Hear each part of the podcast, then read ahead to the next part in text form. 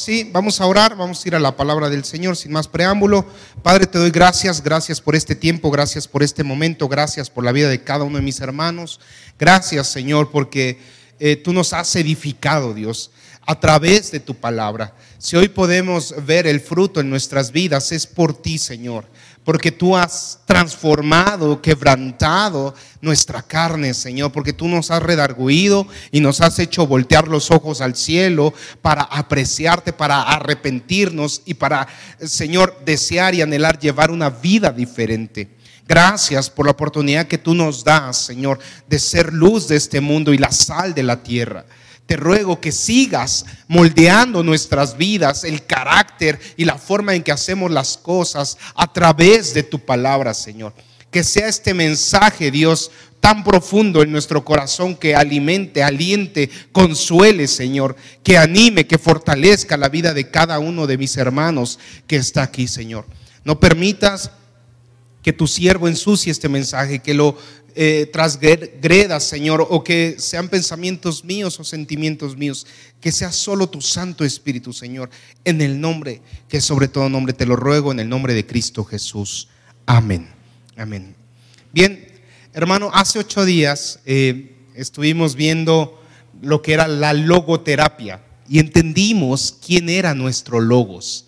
Entendimos que Jesús es y debiera ser nuestro logos. Si usted se perdió la predicación, la puede buscar en la página de internet tierraprometida.org, en la sección multimedia, ahí aparece la predicación de logos. Y logos la habíamos definido como verbo, como racionamiento, como lo que le da sentido a nuestras vidas. Y decíamos, Jesucristo es el único que debiera darle sentido a nuestras vidas. ¿Qué tan importante es? La vida y el sacrificio que hizo Jesús, que si nosotros nos pusiéramos a leer los evangelios, usted va a contener en su, en su Biblia cuatro evangelios, Mateo, Marcos, Lucas y Juan. Usted puede contar los capítulos que tiene esos evangelios y le va a dar un total de 89 capítulos. Entre los cuatro evangelios son 89 capítulos. Y hermano, eh, de estos 89, ¿cuántos cree que se dedicaron a los primeros 30 años de Jesús? Díganme un número, a ver, ¿quién, quién se anima? 50. Solo cuatro capítulos. Cuatro capítulos abarcan, de estos 89, cuatro capítulos solo abarcan los primeros 30 años de la vida de Jesús. El otro, los otros 85 capítulos están centrados en los últimos tres años de su vida.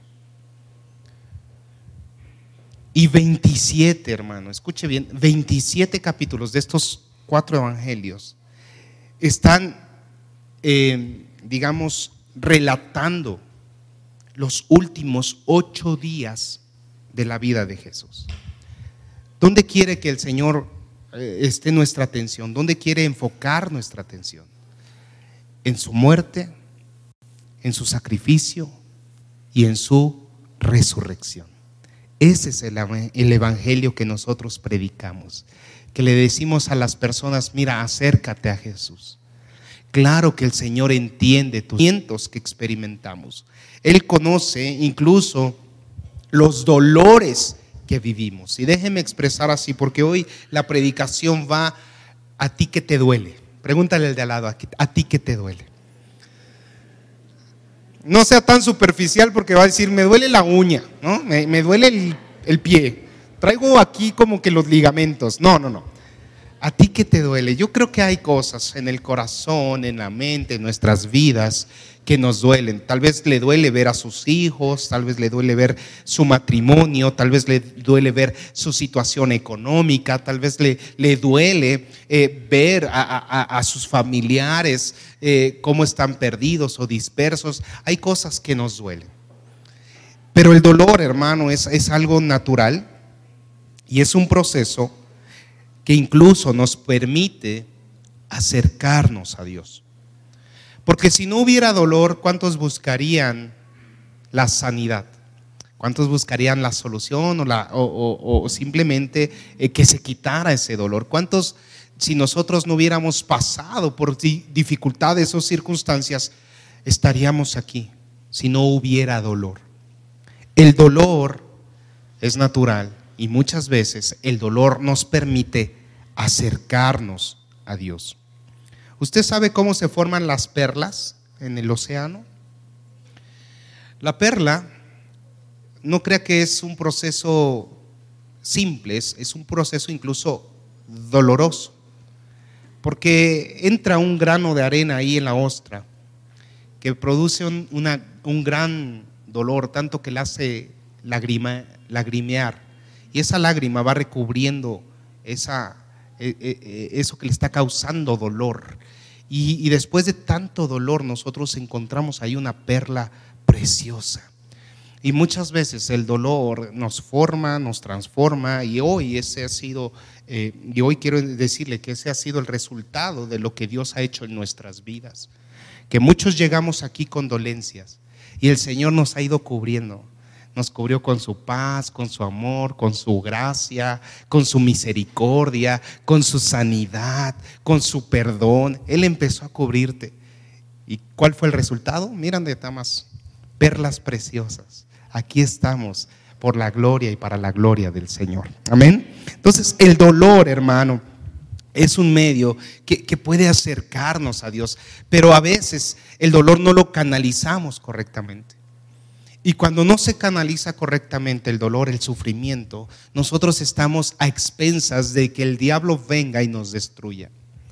A expensas de que la gente tome decisiones incorrectas. El dolor puede cegarnos de tal manera que tomemos otros caminos, otros vehículos. Y por eso la gente va y acude a que le lean las cartas o que le hagan las limpias o, hace mandas o, se pone calzones rojos porque quiere sanar el dolor. De alguna forma quiere buscar cuál es la mejor manera de salir de esa situación. Pero, hermano, encontremos el camino correcto y el camino correcto se llama Jesucristo. Dice en segunda de Corintios, eh, eh, hermano, acompáñenme a mí.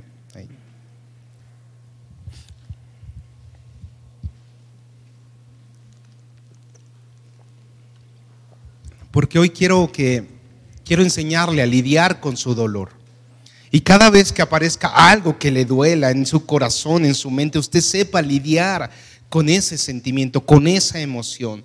Cuando algo le frustre, cuando algo le enoje, cuando algo le molesta, usted sepa qué hacer ante esta situación. Porque es importante que la iglesia sea fuerte, pero sea fuerte en quién? En el Señor. Dice segunda de Corintios 12, 10.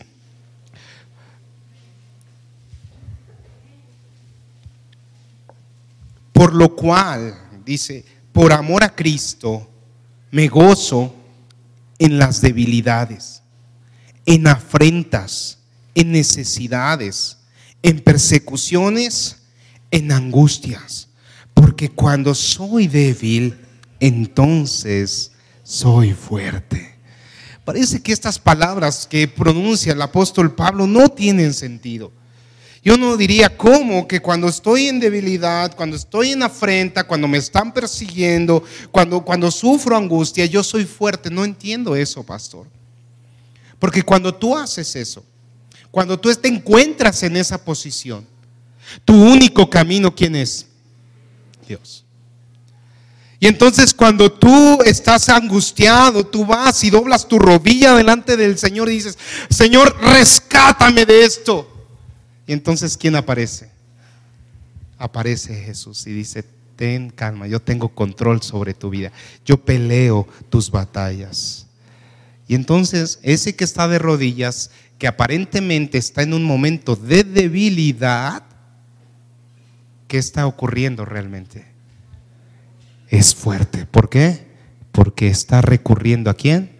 A Dios. Y si Dios conmigo, ¿quién contra mí? Entonces, hermano, en lugar de andar lloriqueando ahí en las esquinas de su casa, deprimido, buscando a ver quién le da una palabra de aliento en el momento de angustia, lo primero que usted tiene que hacer es correr en dirección de Dios. Él es nuestro pronto auxilio. Él es nuestro castillo, Él es nuestra roca. Él tenemos que recurrir en el momento de angustia. Y en eso, hermano, cuando aparentemente usted está en un momento de debilidad, es cuando más fuerte está, porque Dios está contigo. ¿Cuántos dicen amén? Amén. Gloria a Dios. Hermano, hay una historia de un profeta que fue eh, maltratado por confesar la palabra de Dios. Un profeta que habló y enjuició toda una nación. Y este profeta en su persecución, él decía, Señor, a, todo mundo le caigo mal. Solo por decir lo que tú me has mandado decir, nadie me quiere, todos me desprecian. Pero el Señor jamás lo dejó. ¿Alguien sabe de quién estamos hablando? Jeremías, capítulo 15, verso 19. Fíjese muy bien lo que dice.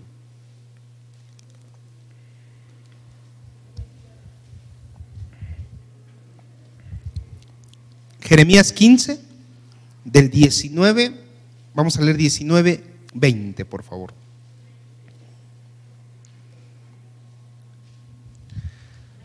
Ok.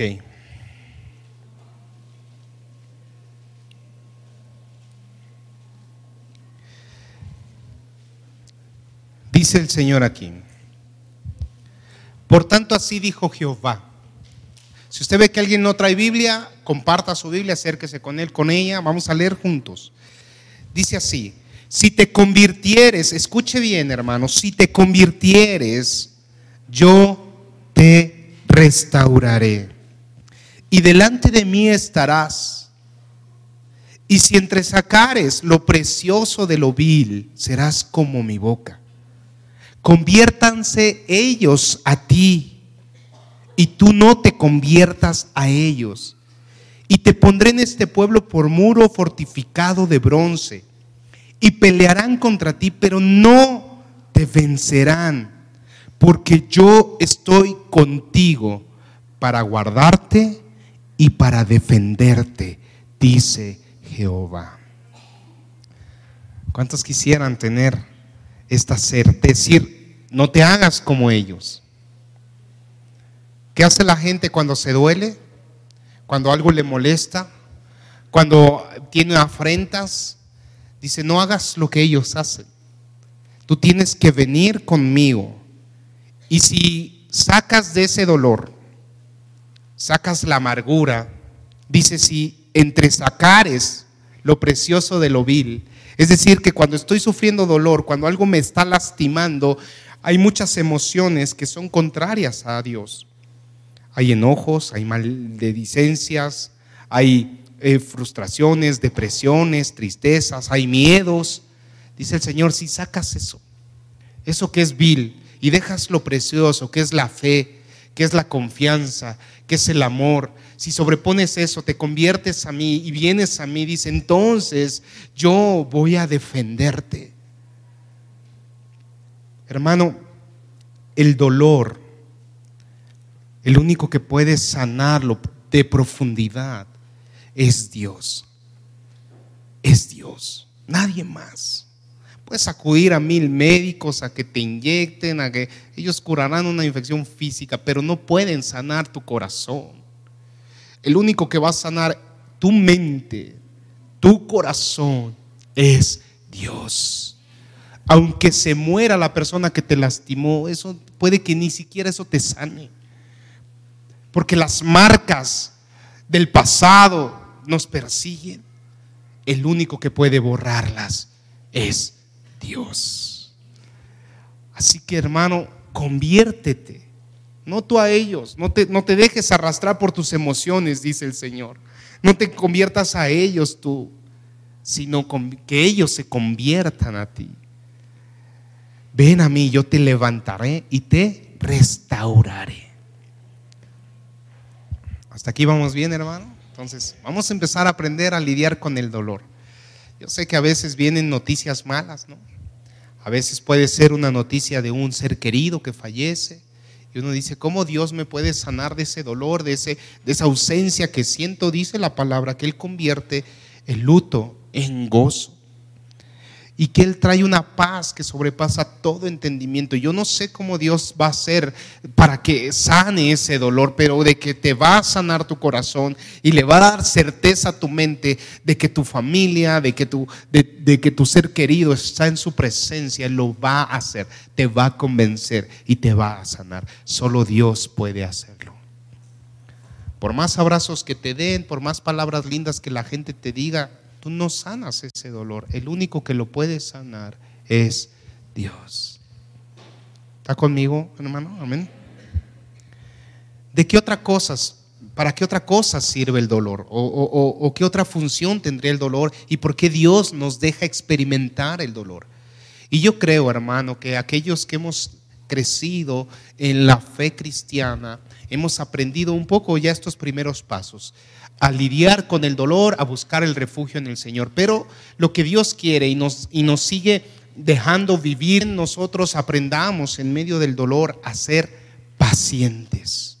Porque a veces las respuestas del Señor no son como la sopa en maruchan, que en tres minutos y ya está. No, no, no, no es así. A veces nuestras oraciones eh, son por días, son por semanas, son por meses, son por años, pero un día las vemos cumplidas.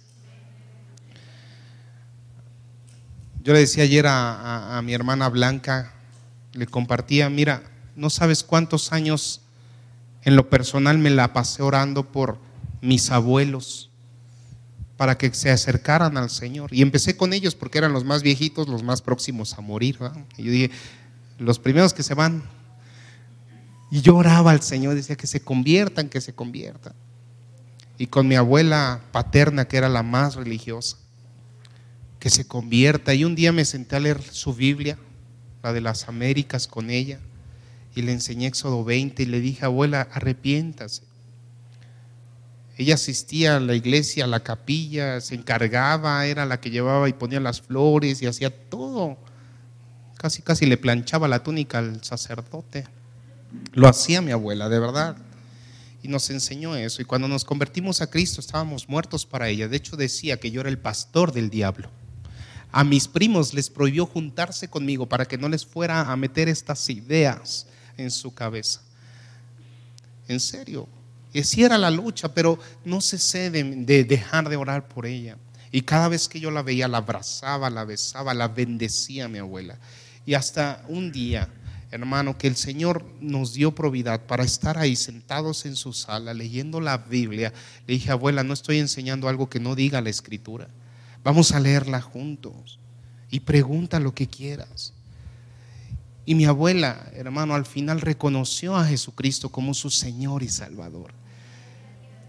Pero a veces no es instantáneo y te duele ver esas cosas, te duele el desprecio de la gente, te duele que la gente no se convierta, te duele ver a tu esposo que, lleva años ahí viviendo, conviviendo contigo y, no transforma su corazón y, y pareciera que, que de nada sirve estar dándole testimonio. Hermano, no dejes de hacer lo bueno.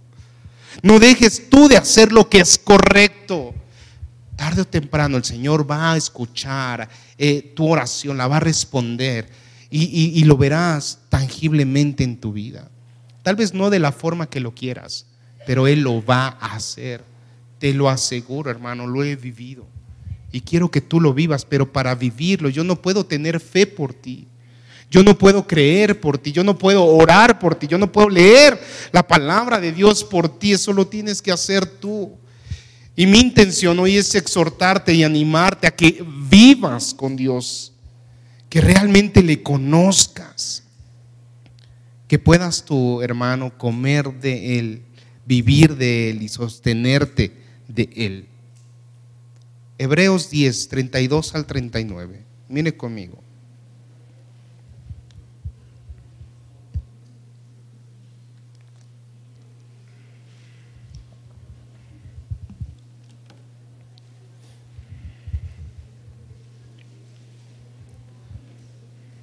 Hebreos 10, 32 al 39.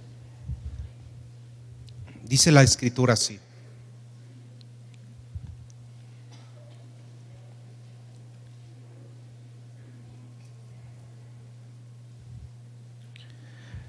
Hebreos 10, 32 al 39. Dice, pero traed a la memoria los días pasados, en los cuales, después de haber sido iluminados, sostuvisteis gran combate de padecimientos. Por una parte, ciertamente con vituperios y tribulaciones fuisteis hechos espectáculo. Y por otra, llegasteis a ser compañeros de los que estaban en una situación semejante. Porque de los presos también os compadecisteis y el despojo de vuestros bienes sufristeis con gozo, sabiendo que tenéis en vosotros una mejor y perdurable herencia en los cielos. No perdáis, pues, vuestra confianza, que tiene grande galardón, porque es necesario la paciencia para que habiendo hecho la voluntad de Dios obtengáis la promesa porque aún un poquito, el que ha de venir vendrá y no tardará. Mas el justo, y ahí está citando a, mas el justo vivirá por fe. Y si retrocediere, no agradará a mi alma. Pero nosotros no somos de los que retroceden para perdición, sino de los que tienen fe para preservación del alma. Hermano, Vamos a seguir pasando situaciones adversas, pero tenemos que recordar cuántas veces Dios nos ha sacado adelante, nos ha sostenido. Y les decía, el dolor nos ayuda a ser empáticos con las personas. Si yo sufro la pérdida de un ser querido, yo puedo acercarme con alguien y decir, yo sé lo que estás sintiendo. Pero para que seamos de bendición, para que le ayudemos a levantarse, dice la escritura, dos son mejor que uno. Así que si usted ve su problema y, lo supera en el nombre del Señor, hermano, dele gloria a Dios, porque un día, tarde o temprano, Dios le va a hacer que se cruce con alguien que ha vivido lo mismo que usted. En ese plano algunas personas se creen únicos, dicen, solo a mí me pasan estas cosas, solo yo he vivido estas cosas. No, hermano. Todos hemos vivido muchas circunstancias adversas, difíciles, situaciones complicadas. Es cuestión de restablecerse y compartirlas, pero verá que hay mucho más en común entre nosotros de lo que pensamos. Hay gente que aquí ha sufrido violencia familiar, y no solo una persona, varias mujeres, pero han salido de eso. El Señor las ha fortalecido y podrían compartir sus experiencias con alguien. Hay aquí hermanos que han sufrido la pérdida de un hijo, por ejemplo y esos hermanos que han superado esta grande prueba en fe, en el amor y en la, eh, pues en el sentir del Señor que los ha confortado, pueden compartir su experiencia con otros padres que han perdido hijos.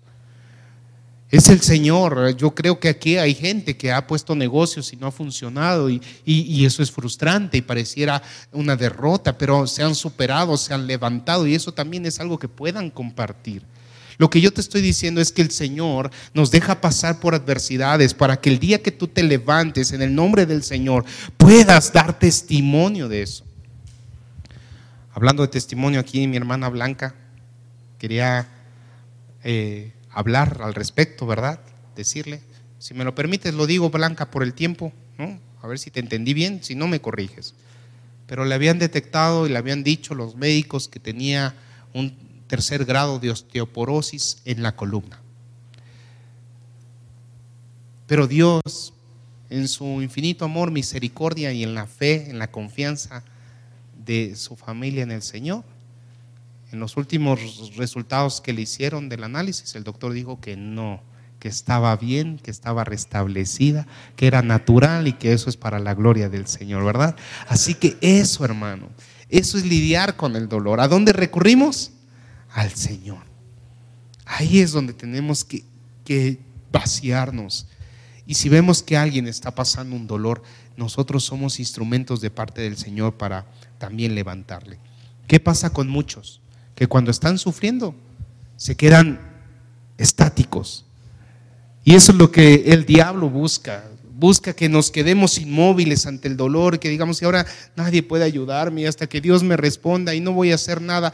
Hermano, siga caminando, siga sirviendo al Señor, Siga buscando ser mejor. No se quede atrapado en la circunstancia que le dolió. Usted siga, continuemos activos para el servicio del Señor. No se estanque ahí en el, en el padecer, en la enfermedad, en la situación. Usted siga avanzando para la gloria de Dios. Pablo no se detenía a pesar de que lo encarcelaron, una vez lo apedrearon, lo sacaron casi muerto. Él se levantó y dijo, esto no va a detenerme, yo voy a seguir. ¿Usted cree que no le dolieron las pedradas? Claro. Seguramente si nosotros hubiéramos sido Pablo y nos hubiéramos estado quejando, llorando y hubiéramos salido corriendo para otra parte, pero no, Pablo se levantó, se limpió y dijo, ah, no quieren escuchar la palabra de Dios, pues ahí voy de nuevo. Y lo voy a hacer, a pesar de que él estaba pasando necesidad, hermano, él no se detenía. ¿Usted cree que Jesucristo ahí en el pleno juicio, yo creo que, usted cree que le haya pasado por su mente decir, creo que mejor no hago este sacrificio por ellos? Me arrepiento ahorita, declaro que no es verdad lo que me están acusando y me salvo. Dice la palabra que él fue obediente hasta la muerte y muerte de cruz. Y nosotros a veces, hermano, nos detenemos por otras circunstancias que no las estoy minimizando, ¿eh? no estoy minimizando su dolor y, y, no me malinterprete, no quiero minimizar la situación que usted vivió. Lo que le estoy diciendo es que no te puedes detener. No puedes quedarte pasmado y atrapado en una situación por meses, por años. Tienes que salir de ahí, sacudirte en el nombre de Jesús y levántate, hermano, para la gloria de Dios. Lidia con Él de la mano, Él te llevará a nuevas cosas, a nuevas alturas. Verás la gloria del Señor, pero tienes que salir de ahí. Si tu mente y tu corazón están atrapados en eso que te duele, no saldrás jamás. Pastor, entonces, ¿cómo lidio con el dolor? ¿Cómo puedo salirme de ahí? Mire lo que dice Santiago 5.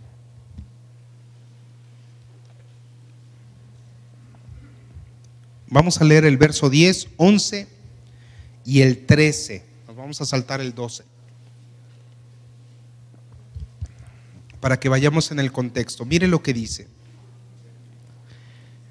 Santiago 5, 10, 11 y vamos a saltarnos al 13. Eh, Nadia, ¿dónde está?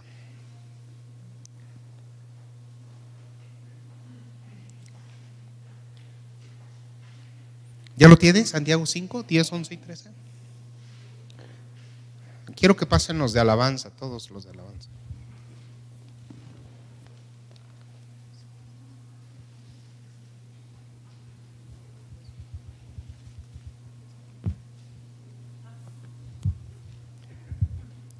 Pasen todos los de alabanza. Mire, lea conmigo acá. Hermanos míos, dice. Tomad como ejemplo de aflicción y de paciencia a los profetas que hablaron en nombre del Señor. He aquí dice, tenemos por bienaventurados a los que qué. Esto es una locura, hermano. ¿Quiénes son bienaventurados? ¿Quieres ser bienaventurado? Ay, pastor, espérame. Vas a sufrir. ¿Qué es bienaventurado? Bendecido, que todo lo que hagas te vaya bien. Quiere que pase eso en su vida, va a sufrir, hermano, es parte de. Y ahí está el testimonio de los profetas, los que confiesan la palabra del Señor, los que viven en el mandato del Señor. Dice, aquí tenemos por bienaventurados a los que sufren. Voy a seguir leyendo, dice, ¿habéis oído de la paciencia de Job? ¿Y habéis visto el fin del Señor? Que el Señor es muy misericordioso y compasivo. Aquí nos cita un ejemplo y nos pone la vida de Job. ¿Qué más grande sufrimiento del, de Job en la Biblia? Y dice, ¿viste la paciencia de Job? Esperó, no renegó de Dios, jamás, jamás buscó otro camino, jamás. Buscó otra salida, jamás. dejó de orar, jamás dejó de confesar su palabra, jamás. En nuestros tiempos jamás dejó de ir a la iglesia, jamás dejó de servir, jamás dejó de hacer lo que tenía que hacer. Era paciente esperando la respuesta del Señor. A pesar del sufrimiento, no se detuvo. Y Dios le recompensó al doble. Verso 13. Por favor, léalo conmigo. ¿Está alguno entre vosotros afligido? Haga oración. Y si está alguno alegre, pues póngase a cantar alabanzas. ¿Cuál es la salida para el dolor? Él es el camino, Él es la verdad y Él es la vida. Saque su dolor con su Señor no con su esposo, no con su esposa, no con sus hijos. Ahí está la gente sacando su amargura, su rencor, sus eh, eh, todas sus frustraciones las derrama y con su pareja en el tráfico, con el vecino, con el de enfrente, vive enojado, está sacando el dolor con quien se le atraviese, la mosca pasa y la mata, porque está así. Pero dice el Señor, ven conmigo, sácalo conmigo. Yo sé lo que te duele, lo que te está doliendo, dice el Señor. Yo sé cuánto sufres. Él sabe qué instante de vida estamos pasando cada uno de nosotros y en qué momento hoy nos encontramos. Pero Él está dispuesto a lidiar con tu dolor junto contigo y te dice, ven, ven a mí y yo te restauraré. Yo te voy a sanar. Yo te voy a proteger te voy a cuidar, dice el Señor. Mira, cierra tus ojos, cierra tus ojos. Y Yo sé que hay aquí personas afligidas hoy.